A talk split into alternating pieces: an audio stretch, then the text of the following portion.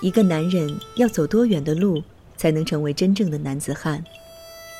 至于风景，我们始终是过客；至于爱情，我们也将是过客。至于男人，风景和爱情是否都是过客？七年为爱放逐，在寂静的苍穹下，作别有始无终的眷恋，终成回不去的旅人。我们始终无法真正旅行，直到带爱上路。寂静苍穹下，作者李初初，播讲佳琪。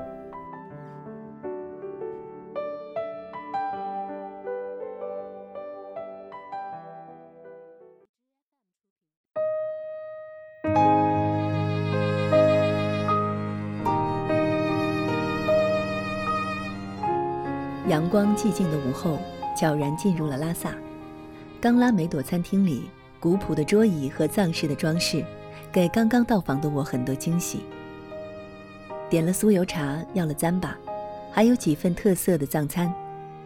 刚来到西藏，对藏餐还很不习惯，但吃饭已经成为其次。窗外就是拉萨市的主干道北京路，几个大型的背包客旅馆。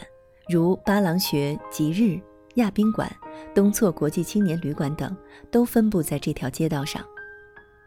坐在阳光背后，像是在观察，但又不是；像是在品味，但也不是。在惊讶与肃穆的同时，我能知道的是，拉萨，我终于来到了这里。抬头是一览无余、洁净透明的天空。低头是散落一地、无拘无束的纯粹阳光。在被风雨洗礼过、被虔诚的灵魂叩拜过的石板路上，在时光隧道般古朴宁静的街巷，那些五体投地、一路磕着等身长头而来的朝圣者，是否步入了虔诚的尽头？是否已经通达痛苦过后的极乐与光明？跟随着这些虔诚者的脚步，顺着他们的方向来触摸这里的一切。那些色度饱满、颜色分明的藏式建筑，以红、黄、白为主的寺庙色调，带着明明的照示。那些在风中剧烈舞动的经幡，传递着藏传佛教的神威力量与震撼。寺院和民居掩映在一起。空气中飘着酥油的气息和佛香，还有音乐，那是街角上传来的自然的发声。有寺庙内的钟鼓，还有响亮的铜铃和整齐的诵经声。神秘的光芒闪动在鎏金的屋瓦之上，散发着超凡的灵气与诱惑。转经路上，一排排黄亮的经筒。被经过的手掌打磨的光滑锃亮，在风中快速的转动，转动。那是精诚所至、金石为开的精神和信仰的体现，那是悲悯的力量，是生命长歌的序曲和生死轮回的演绎，是藏巴康巴人血脉中野性的跳动与激荡。如果专注于这样的惊喜，那么就不会被形形色色的外地人和游客所烦扰，或是那些满大街骑行奔跑的人力三轮车，沿街散落的衣衫褴褛、目光怯弱的乞讨的孩子，还有嘈杂而鼓噪的商贩。这里是芸芸众生的平凡世界，却又带着神性的色彩和纯净，披蒙现世的尘垢，但并不荒芜。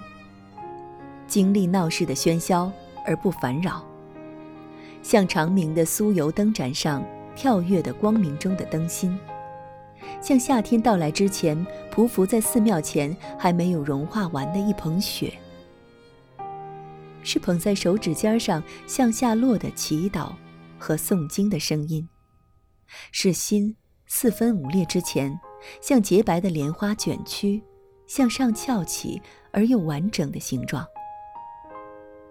从布达拉宫、大昭寺到色拉寺、哲蚌寺，从玛吉阿米冈拉梅朵这样一些游客聚集的餐厅，到古修纳书屋、小二的店、茶吉白马等店铺，从喧嚷的光明甜茶馆到游人罕至、流水独自欢唱的拉萨河，还有不知名的街巷和道路的转角。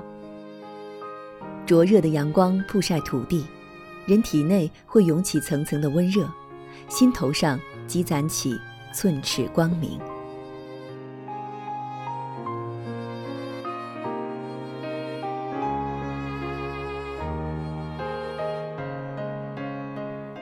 每个晨曦，微弱的天幕之光才刚刚开启，八廓街上这条围绕大昭寺的环形转经路便会响起磕长头者身体和手掌摩擦地的声音。他们在石板地面上用身体仗地而行，最终会行进到大昭寺尚未开启的大门前，继续磕起长头。我时常在清晨或是黄昏。甚至还有一些深夜，去观察大昭寺门前的这些身影，倾听他们以身体叩击灵魂的声音。朝佛者的身影此起彼伏，那些从藏区各地聚集而来的僧众不知疲倦地磕着长头念诵经文。我不曾学习他们种种虔诚而神圣的拜谒神灵的仪式。但那些手掌擦地的声响，会提醒我，正以旁观者的身份站在这里，让我惊恐不安。大昭，这磁场般汇集神秘力量的地方，在这里，我会不由自主地去寺前的白墙寻找那块传说中威力强大无比的石头，然后退后七步，闭上双眼，双手合十，许下愿望。再抬起头，缓缓向前。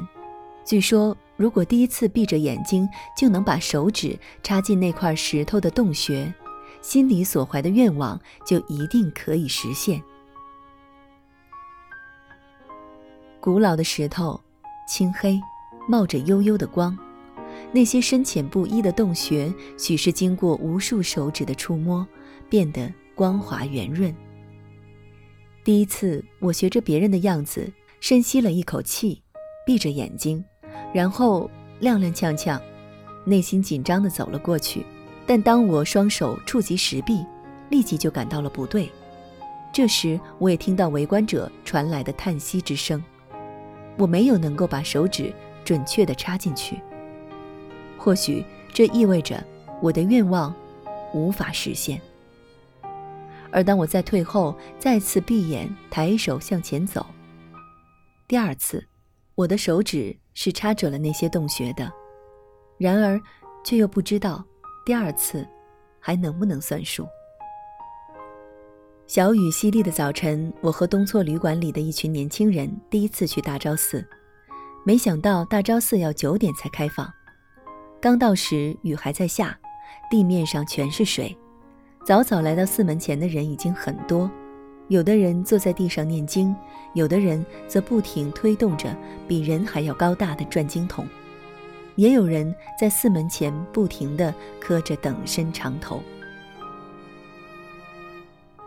九点开门，随朝拜的人群一起进入寺门，往里走。前面那些经过乔装打扮的逃票者，一个个都给抓了出来，而我。拿着一条敬献给佛祖的哈达，就无知而莽撞地闯了进去。按顺时针方向走，一路拜过了宗喀巴和他的八大弟子：药师佛、白教创始人米拉日巴、松赞干布、文成公主、尺尊公主、无量光佛，然后来到藏传佛教中圣之又圣的佛殿。里面有文成公主入藏时带来的释迦牟尼十二岁等身像，藏人认为见到这个佛像就是见到了两千五百年前的佛祖。我将哈达虔诚地献上。转完一层，上到只在早上才对外开放的二楼，那里有松赞干布、文成公主、尺尊公主，还有护法的女神。从二楼下来后，遇到逃票的同路人。这才知道，早上进寺只有我一个人是没买票就直接进入的，让那群人羡慕不已。其实我后来已悄悄地向功德箱里塞了和门票数额相等的香火钱。那天从大昭寺出来时，已经接近十二点。青年旅馆里同来的人不知道还可以上到天台，先出寺到八廓街上玩去了，而我又从大殿外绕行一周，推完了全部的三百八十个转经筒，然后上到大昭寺二楼和三楼的平台上远眺布达拉宫。朋友说，大昭寺楼顶上是全拉萨发呆最好的地方。我深以为是。当我上到楼顶时，雨已经停了。太阳还没有完全出来，雨过天晴，空气清新，非常舒爽。那天我还进到了一般不许外人进入的三楼殿堂，幸运地拜会了在那里修行的高僧，并被允许进入殿内，近距离拍摄到了金顶，还在那里观看了十分漂亮的壁画、酥油花和年代久远的唐卡。后来我陆陆续续再去大昭寺，但都没有用那么长的时间，也再没有进到过三楼那不肯轻易示人的佛殿。